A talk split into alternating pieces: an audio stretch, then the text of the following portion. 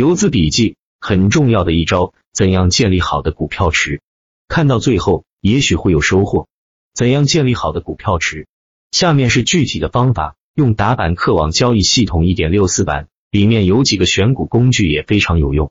一看板块对于公司的选择，首先是行业问题。如果行业竞争激烈或穷途末路，那么任谁也无法力挽狂澜。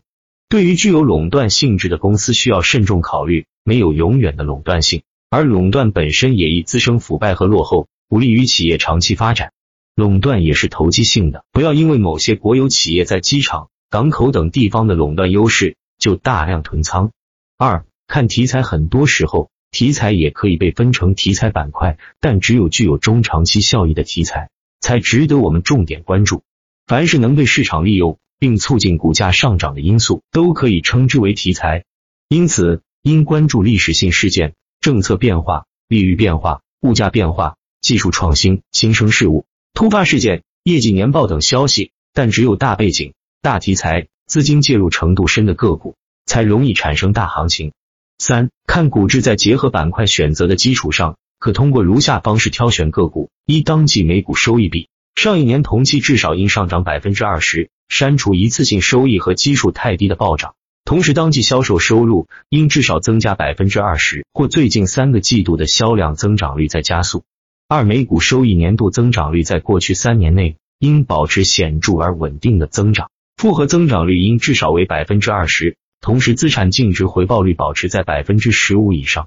三公司的资产负债比比较低，或在过去几年正逐渐减少。四看股本，按照资金量的大小选择流通盘适中的股票，需注意熊市的流通性都会变差。一五千万流通股的股票，一般易于五百万元资金的进出；二一亿至五亿流通股的股票，一般易于一千至五千万元资金的进出。三十亿流通股的股票，一般易于一亿元资金的进出。五看价格，价股高的上升空间有限，且可能因估值过高而存在风险；价格低则可能本身就存在诸多问题，市场不信任它，但因为价格低而将来易于翻倍，可以则少量候选。应集中选择中等价格、市盈率适中、股性较活、价值低估的股票品种。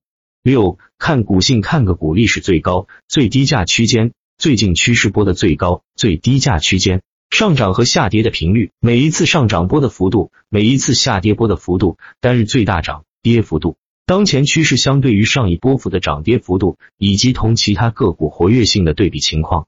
七看技术，挑选那些比大盘趋势更强势的股票，只要个股相对强度指标连续一周比大盘差，那么就可以剔除该股票。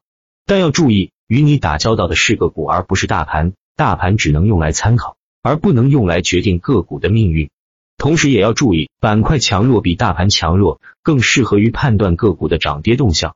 八看股权，一看股权结构状态，高管持股有无增减变化；二看有无新增股、转增股、限售股上市；三看有无 B 股或 H 股及其动态；四看总股本是否全部转为流通股。